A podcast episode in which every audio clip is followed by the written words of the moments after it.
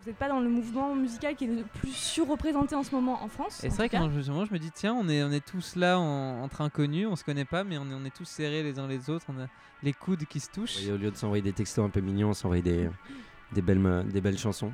Et on se faisait des petits smileys, on était trop contents. C'est comme ça qu'on partage la musique. Hein. Exactement. Est-ce que c'est un qualificatif qui vous, qui vous va? Comment vous décrivez votre musique? Vous? Euh, Rock Oh, j'en sais rien, moi, putain. C'est de la pop avec euh, pop. D'accord, le son pop rock.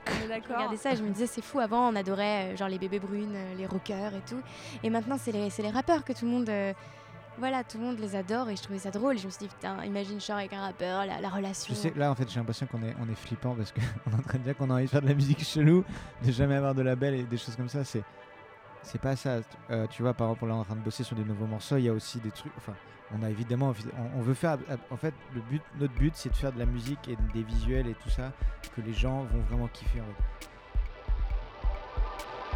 Ils seront tous sur Unlike. Salut, c'est Alexandra. Et on sort bientôt notre premier épisode de podcast. Alors si tu veux pas le manquer, abonne-toi. À bientôt.